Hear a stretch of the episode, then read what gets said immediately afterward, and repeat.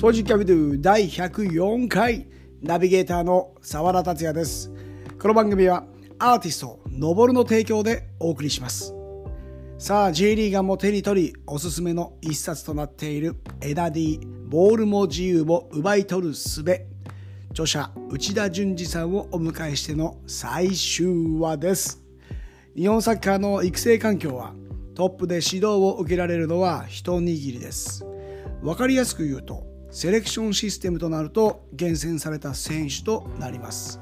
トップトップとなれば J クラブの下部組織とか。ということは、ほとんどの選手はその他の環境でサッカーを学んでいきます。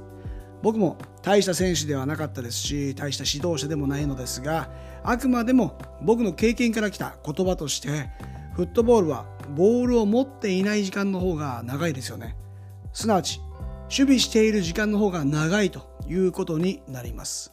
しかし、いつも注目されるのは攻撃の部分。ドリブル、足技、シュート。それらの要素には、チームとして試合に勝つとは切り離された個人技となります。では、守備からフットボールを考えるように育成された子どもたちやチームはどのような成長をしていくでしょうかこれには切っても切れない日本特有の固定概念が邪魔していたことが分かりました。改めて守備の概念を覆す考えを一緒に整理してみましょう。ん、嬉しいです僕だから僕も子供たちに言うときは絶対あれですもん。守備のことをすごいやっぱ言いますもん。もともと自分好きじゃないのに。はい。はい、でも、それを、取り方をやっぱりか覚えないとうん、攻撃に入れないし、あのちなみにあれですよ、うん、あの、エダリーの5種類の型っていうのを売ってるじゃないですか、僕も。はいはいはい。で、まあ、いまだにまだ全国でもあるんですけど、うん玉際の話っていう世界観に思われてる方はまだいるんですよ。あ、球際っていうと、その、えー、要はボールダッシュの方法っていうんですかね、玉際における、うんうん。ボールのダッシュ率を上げる方法の話みたいあ、そうなんですか？そう思われてる？な。まあ、まだそうそのぐらいのところしか、僕自身も情報をそこしか最初上げてなかったんで、あ、そうなんだ。そうそうそう。で、や僕の中では、うんもう、最終的には全てグループって話をしてて、うんうんうん。で守備においては、しかもその奪った後の攻撃の設計までで、得点のところまでつながるように、うん、そのためにどうやって取るかっていうところが大事なんですよ。取ってから攻撃を考えるんではなくて、そうそうそうそうそう。得点のためにどういう奪い方をするかっていう感じになるので、そうなんですそうするとある局面におけるうん数的優位が自動的に起こるような取り方っていうのをやった方が、うん。その後の攻撃にスムーズにこうシームレスに移れるんですよね。まさに、その通り。で、そのためには、オフェンスが、例えばドリブルで一人で仕掛けてきても、はい。守備って1対1をしてるわけじゃなくて、うん、背景には数的優位の構造が出来上がってた方が、はい。単純に賢いじゃないですか。うん、1人に対して3人みたいな。はい。だから、だけど最初その型の話をしてたんで、1対1取り切れる力をつけて、個人で個の力を上げて勝とうみたいな思われてる方が多かったりして、ああ、なるほどね。実際で、違うよね、情報だから型しか、はい、上げなかったのは、本当に興味のとことかね、動機の部分で、うん。あ、なんかやってみたいなって思ってもらわないと、うん。その先の世界の話が複雑すぎてできないから、うん。まあ、型の話しかしなかったのもあるし、うん。うん。うん。あとは、その、僕が、例えば、今、基準って呼んでる、なんていうんですかね、えーこれだけは守ろうみたいな約束事みたいなのが7個あるんですよ。エダリーの理論に。おそれ本に書いてあるんですけど、はい。それ、実際現場でこう、エダリーの講習会とか呼んでもらった人たちには、うん。その情報は全部提供してたんですね。はいはいはい。実際講習やった後なんで。うんうんうんだけど、あの、外部の SNS とか、うん。うん。そこにはその基準の話は一切上げてこなかったんですよ。うんうんうんうん。本出すまでは。あ、SNS の部分では。SNS では一切上げてなくて、そのはい型の玉際のうん映像とかだけは出してたんですけど、はい。本当に興味っていうさっき言った動機とか、そのところだけ、なんか面白そうみたいな入り口のところしかずっと上げなかったんで、はい。個人の取り方っていうふうに思われてもしょうがないと思ったんですよ。ああ。ただ、それと引き換えに、うん。その基準っていうのを上げなかった理由が、うん。あの、それを見て、雰囲気で現場で落とし込もうとしたときに、うん。絶対にエラーが起きるのが分かったんですよ。目に見えたんですよ。うん。うん。うん。うん。分かってないからね、まあと実際ね。そうそうそうそうのその目の前の部分しか分かってなくて。そうそうそうそう。で、グループ構造のとこは、あ、うんそ。の言葉だけで紐解いてやっても、そうだね。まあ、間違いなく現象起きないとなると、はい。なんか実際枝リやったらなんかファールになるとか、うん。うん。間違った解釈されると責任が取れなくなっちゃうじゃないですか。うん。うん。だから、あの、球際の取り方と思われても、しょうがないとして、もう、うんとりあえず責任取れる方を優先しようと思って、はいはい。本出すまでは上げなかったんですよ。ああ、そういうことね。確かにね、捉え方ね。うんで、本出して、そこにはもう全部基準とか載せてあるので、はい。YouTube にも全部あの僕が普段やってるトレーニングうん。の枝リの講習会でやる内容をはい。全部アップしてて、はいはいはいはい。本と、んえー YouTube で毎回こう確認しながら、うんうん。自分の想像力とか、まあ、うん指導力とか、そういうのを上げれるように余白を残す作り方にしたんですよ。うんうんうんうん。答えとバン、バコバコンと書くんじゃなくて、はいはい。自分でこの、その言ってる意味を広げられるようにっていうんですかね。うん。だから読み手にとって答えだけ探しに来た人は多分、周りくどいよとか、うん。多分あの読みづらいよと思う方多かったと思いますね。わざとそういう設計にしてるので。そういうことね。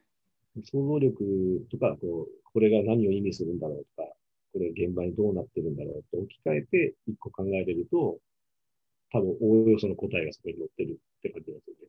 うーん。で、結構同じ文章とかもしつこく書いてるところあるんですよ。ああ、そうなんだ。まあまはいまあ、もしあの今後読む機会があればはい、ちょっとチェックしてみます。ど、はい。その時に、あの、それも Amazon レビューとかで、うん。まあ、くどいみたいな書かれてたりしてたんですけど、はいはい。わざとやってるところが一個だけあって、うん。あの、くどく言ってるやつって全国のその7年間今回り続けてる中でも、そんだけくどくどずっと言っても治らない内容なんですよ。ああ、同じ過ちが多かったところを、まあ、もちろんフィーチャーしてというか、そうです。何でも何でも、あ、結局あれですもんね。その原因って同じことで起きてる同じことで、だからでそれが前提みたいなやつで。もともともう今根付いちゃってる常識とは多分一個ちょっとまた別の世界観の話が出てくるんですよ。うんうんうんで、それを落とし込むには、一回元々持ってる常識を全部真っさらにしてもらわないといけない感じなんですよね。ああ、一回空っぽにするぐらいの感じの。そうそうそう。そこからまたこう、いいところは混ぜて考えればいいんですけど、うんうんうん。とりあえず、あの僕、鍋でいうアク抜きって言ってるんですけど、はい。まあ、考え方で言うと引き算の考え方ですけど、うんうんうん。まあ、とにかくこう、一旦フラットに、うんちょっとボールが残る方法をちょっと考えてみないみたいな提案で、うん。まあ、まとめたのが枝リの本なんですけど、今ある常識があるわけですよね。例えば、チャレカバだとか、うんうん中は危ないぞとか、うん。はい。よく言われてる、その、今までの常識とされる、もうこびりついちゃって疑いもしないような内容をまず抜くところから始めなきゃいけないんですよ。うんうんうん。でもそれって癖で当たり前と思ってるものじゃないですか、もう。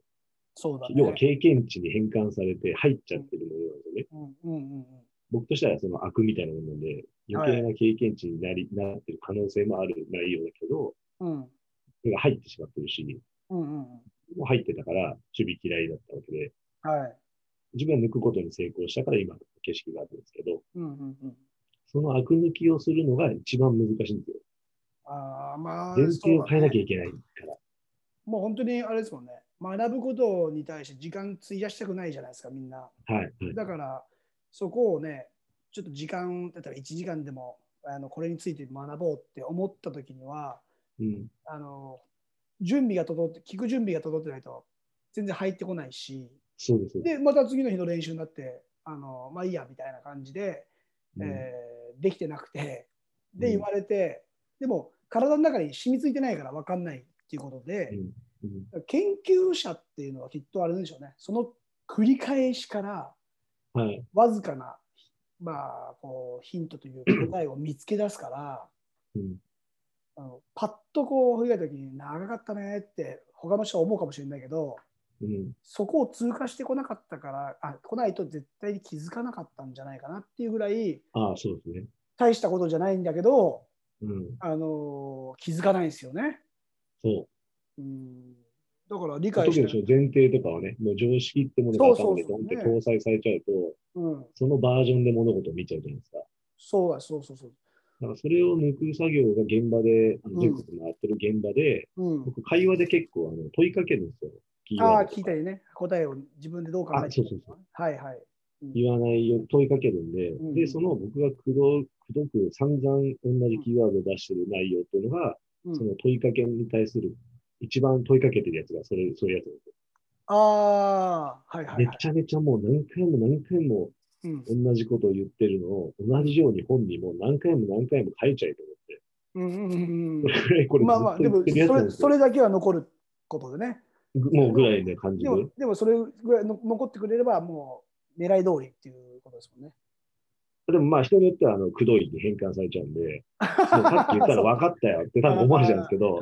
それぐらい言わないと、これってずっとやってるんですよ、みたいな感じなんですよね。うんうんうんでもやっぱりこうね、本とかだと、あ、もう頭でポンってインプットしたものは、うんアウトプットできるかが僕の中で勝負なんですけど、うん勝負というか、アウトプットをしてほしくて置き換えれるように書いた本なんですけど、はい。そのインプットしたら満足しちゃったり終わっちゃう人っていうのは多分、あ、もう分かったよ。多分なっちゃうんでね。うんうんそうするとめっちゃくどい本なんですよ、あれ。うんまあでもめその面倒をこう、うん変換うんすることが、うん。もうなんて面倒じゃないことになるじゃないですか。それと同じぐらいで守備ってうん。そこに特化してやっぱ守備のディフェンダーの選手だってゴールに結びつくことを考えるわけだから、うん。えーおそらくこうそこのゴールがあるからこそ楽しめるというか、まあ、うん。理解できると思うんですけど、守備を学ぶことによって、さっきの話にも出てきたこうん。う攻撃につながる形が予測できるという、うんまあ、いい相乗効果がこう生まれてくる。だからはい。子供たちとかとこうサッカーやってて、狭いところでスペースで、あいボールもらいました、ドリブルします、考えてます、考えてますっていう子が多い中で、うん。もうドリブルする瞬間に次のことを理解している子をどう育てるべきかって言ったら、やっぱり守備のさっき言ったスタートからもう次の展開まで予測していくこと、だから少年サッカーとか見ててももうリスタートってよくスローインとかねゴールキックとかあるじゃないですか、まあ、うんフリーキックにしてもそうだし、うんあれ一つ変えるだけですごく強くなるチームも出てくるなって思ってて。はい。すごい時間かかるんですよね、リスタートに。だからもう助走つけていくよ、いくよみたいな、はい、蹴りますみたいな感じの、そのリスタートが多いんですけど、じゃあうん早いリスタートもそうだし、僕はもうとにかく早く求めるんですけどね、そのうん。考える準備ができるから、もう早く考えるよう、早く出せばもう自分で考える風になるし、まあ無理だったら返せばいいじゃんみたいなうん。考えなんですけど、大概こう、行きます、スローイン頑張って飛ばしますみたいな感じ。で、全然飛ばなくても相手取られて逆にカウンター食らっちゃったみたいなうん。こととかも考えてるさ、多分考えてないんだろうなとかっていうのが、まあその考える楽しさですよね。うん。うん。興味を引くというか、だから変そこを変換していくだけで、実は攻撃から考えるんじゃなくて、フットボールはもう守備からもう始めましょうっていうおところにたどり着くと。うん。いや、本当そう思いますよ。いうふうになるんじゃないかなと思ってて、だから本当にあれですよね、本の中のいろんな要素、もううん。あまりこう出しすぎないように今、インタビューを受けてくれていると思うんですけど、いや、全然、あの、語ってよければ全然何でも。そうですか？だから教え然、教えようとしないとかいう話もそうだし、ディズニーランドの話もそうだし、あと僕はこう、えー目次の中からね、小2から社会人まで100%同じ現象が起こるっていう、ああ、はいはいはい。そこがなんか、あもうみんな子供だから、大人だから関係なしに同じ現象が起きるとかっていうのはちょっとね、あの聞いてみようとか思ったりもしてたんですけど、これはどこういう、ね、うん、あの僕、その7年前から回る、全国回り始めて、はい、で僕の中にその主観っていうのが特になくて、はい、自分はこうだみたいな、まあ主張はしてるので、うん。どうしても主観が強いみたいに思われがちなんですけど、うん、自分の中でも守備できなかった時代から好きになってできた方法が分かった境目があるじゃないですか。はい、はい、で、その理論をみんなに届けたらどうなっていくのかなって、今度は変化のとこばっかずっと見てた感じなんですね。うんうんで、それで変化を観察していくじゃないですか。うん。うん。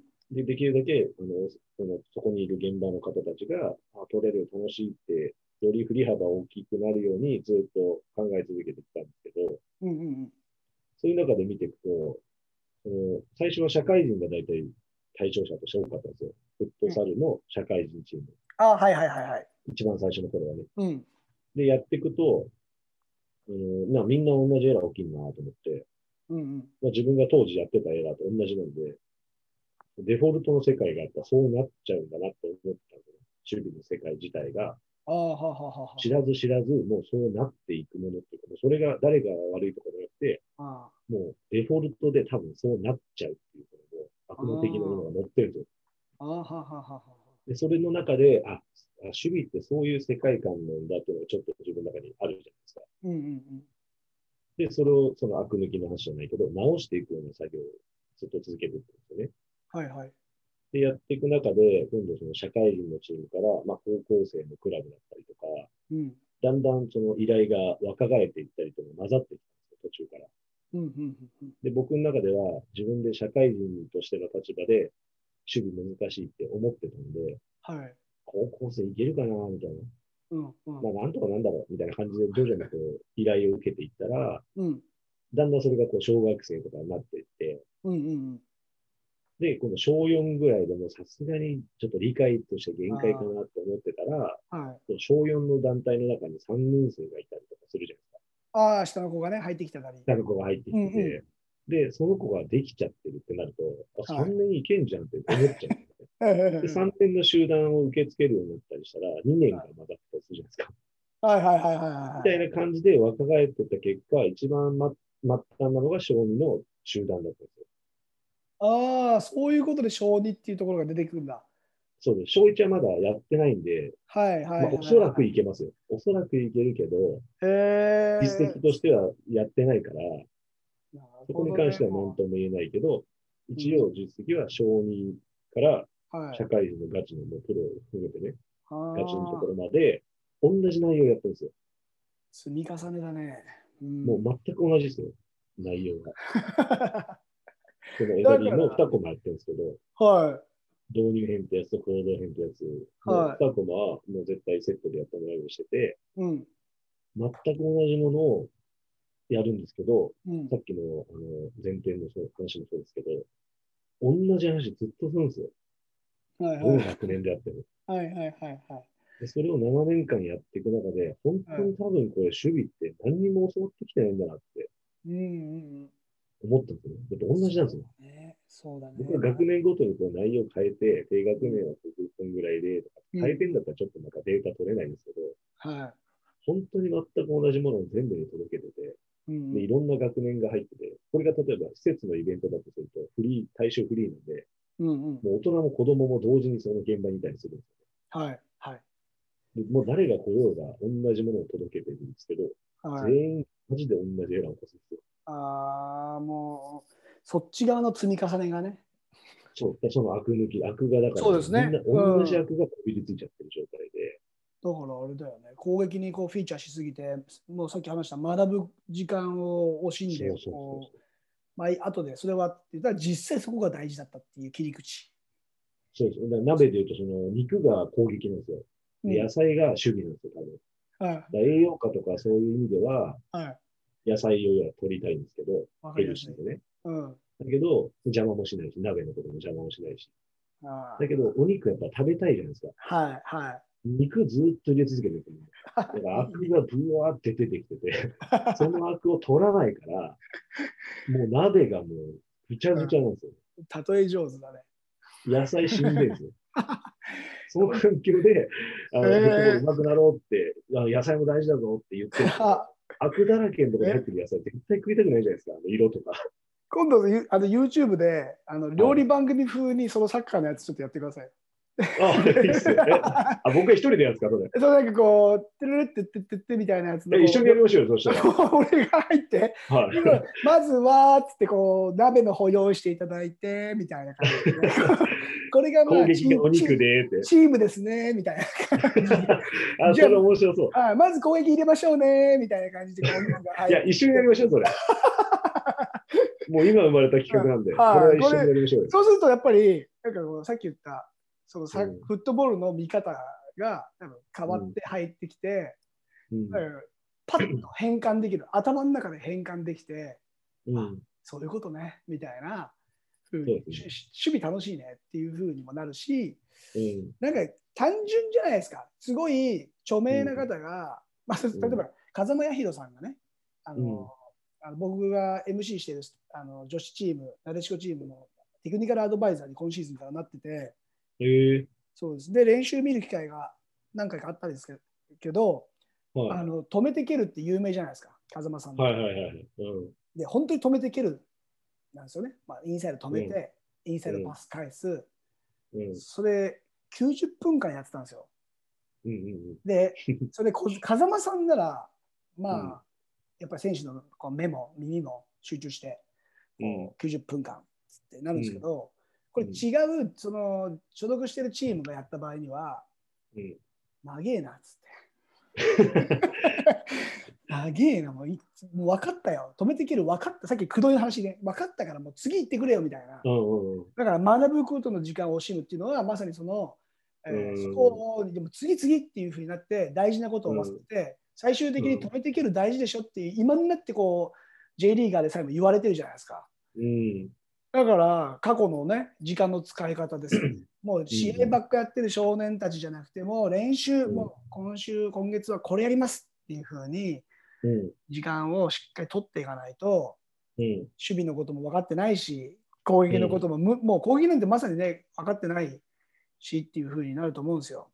うんだ。からそこはね僕も新聞社でさえあの長いですねって風間さんの練習あの つぶやいてたんで。はい。まあでも風間さんだと聞きたくなっちゃいますよねっていうところで、うそれはね影響力っていうものにもへあの変換されてくる話だなと思っているから。なでしこのとこ僕ちょっとエガディ読んでくださいよ。ああそうですね。まあちょっと行ってみたいな。ちょっとあれですね、最近今シーズンが YouTube も始めて、だからチーム、あそうなのそうチームの中で、あのーうん。まあ、発信できることをしていきましょう言って、試合のうんハイライトやったり、うん。はいそういうことも、まあねあのー知ってもらうことをまず増やすっていうところから始めていくと、まあ、いろんな人にね、話が 広がっていくので、はい、このちなみにこの本の購入方法は、書店、またはネット。そうですね。まあアマゾンが一番。なんかアマゾンがねすごくうんこう検索にヒットするんで、うんそちらの方で購入して、あとはこう全国回ってラディの普及活動7う年、ん。で、また先ほどもね、こっちのなでしこの話もありましたけども、はい。どういったところからあれですか、連絡してお願いしたりしていくのがスムーズなんですか？あとあの依頼に関してはエガディのサイトがあるんで、あ、エダディのサイトの方から、じゃあ、はい、問い合わせ窓口が一応まああって、そこからその入力フォーム入れてもらって、うんうん。送ってもらうって形にしてるんですけど、はい。またちょっと今年のうん。今あ年末ぐらいを予定してるんですけど、はいこ。のあたりでサイトのリニューアルか別のサイトを作るかって感じなんですけど、まあ、とりあえずサイト自体がはいはいはい。第2章に入るというか、おー次の新しく変わってくるっていうことも 一応把握してもらって、まああそうですねれですね、その学ぶ時間をね、えーしっかりとさ先ほど話した作ってもらって、やっていこうあのエダディがうん。入り口だみたいな話したじゃないですか。はい。で、その先のまあ言ってましたね先の展望がね。ある中に、はい。あの他にも激変理論って言ってるうん。定位置攻撃、まあ、要要は俗に言うポジショナルプレーですよね。はい。あれの仕組みっていうんですか、こうなったらこうなるって、その理屈の部分が、はまあ、あって、い。うん。あと、フィーゴメッシュって呼んでる、うんドリブルのその身体操作で、は自分の出力とブレーキをマックスに引き上げるっていうやり方があって、い。はまあ、そのエダリーと激変とフィーゴメッシっていうところで、はい。今また全国いろいろ回ってるんですけど、ああ。なんかその要はフットボールの全部繋がった状態で最後はお届けしたいんですよ。おおなるほど。で、え？フィジカルももちろんそうだし、はあ。で、そういうのをまとめて、要は自分が今持ってるうん。もとものをまとめた理論で、僕の信頼してるフィジカルトレーナーがいるんですけど、はい。まあ、そいつの筋トレとかも合わせてね、体の使い方とかも合わせて、はいはいはい。もろもろで現場をよりよくサポートでしていけたらいいなっていうのが第二章のおお始まりで、。えー、ぼ僕も今ちょっと思いついたこと一つありましたよ。内田さんとぜひこう、はいやってみたい、見てみたいっていうのが、はい海外のうん。こうストリートサッカーはいやってる子たちに、はい。枝 D かまし行くっていう。え、海外に？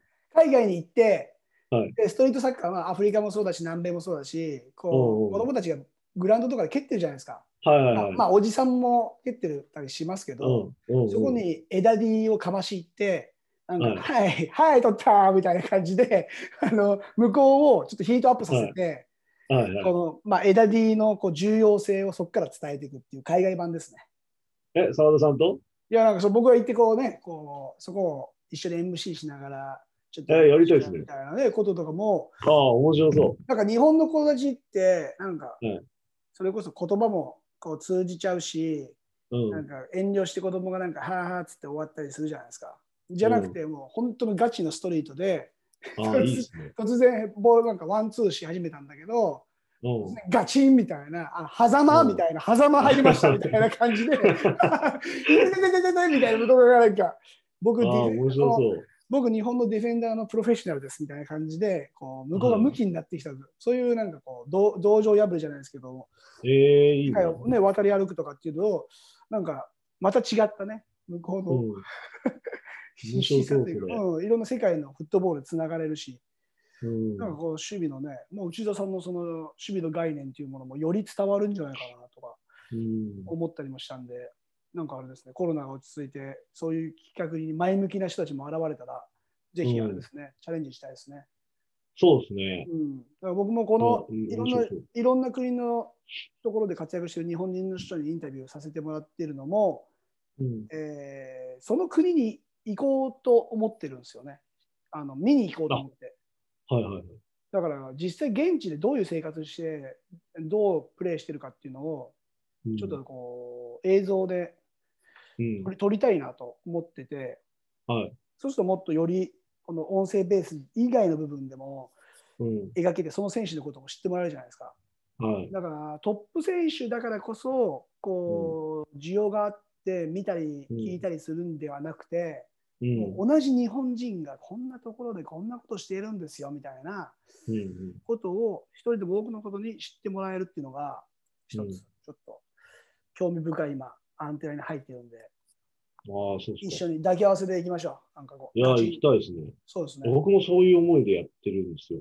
いやもうでもそういうふうな展開で先にこう進んでいった方が、う。うんん、なんか今の時代にはあ合うような気がしますけどねそうですね。そうしかも現場でね、あの、本当に方法がわかんないけど、選手のことをとにかく良くしてあげたいっていう熱い指導者の方、本当にたくさん出会ってきたんで、はいはいはいはいなんとか力になってあげたいんですよ。そうですねんですよ、ほしいですけど。でも本当にでできることがあるんで。そうだからあれですよそれをやりたくてもやっぱどういうふうにっていうのを進めるのが難しいから、だからあれ、まあ、学校の話になるとそうん。の専門的な経験をした人はやっぱり学校に行って教えるべきだなって美術にしても、うんうんの君と絵の話をした時にもうん。だから怖くてもずっと絵描けませんって否定された子供が多くなった時には絵のこと嫌うじゃないですか。はい。じゃなくてなんかその楽しみ方も伝えれるプロフェッショナルがやっぱり学校とかに行ける、うんうん。地域づくりをしていかないと、うん。えー本当のその楽しみ方をうん違った形でそう成長していってしまうんで、うんうん、だからいろんな人に出会ってなんかそういう人たちを結びつける役割ができたらいいかなと思ってますから、はい、うんまたちょっとあの今後の進展も含めてうんまた、あの YouTube の料理番組でのサッカー版みたいなはいはい。やっていきましょはい。う。はい。すいません、今日は長々と、えーインタビューをしてしまいまして。はい、なんかすごい新鮮でしたね。そうですね、本当に。すべてがこれだけね、ゆっくり喋ったのもね。はい。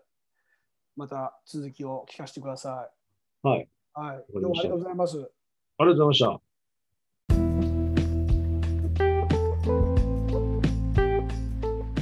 いかがだったでしょうか？エピソード1ではフットサル日本代表森岡薫選手をはじめ南米ルーズに関する話も登場しました覚えてますか？まだ聞いてないですか？それこそ南米といえばテクニックに目を奪われがちですが世界中で南米出身の守備の選手も活躍しています。またテクニシャンに憧れを抱くのは世界共通でしょう。ではなぜ日本と世界の差は存在するのでしょうか。これは僕自身がよく問いかけている目的という言葉につながっているようにも思います。長期的な努力と短期的な努力効果が出れば目的は達成されたことになります。連敗続きのチームを救うのに必要なのはそれこそ短期的な努力でしょう。この長期と短期2つのバランスを使い分けて目的へとアプローチしていきます。今回の内田さんの本の初めに打倒文化という言葉が出てきます。何を根拠にそのレールに乗っかっているのか。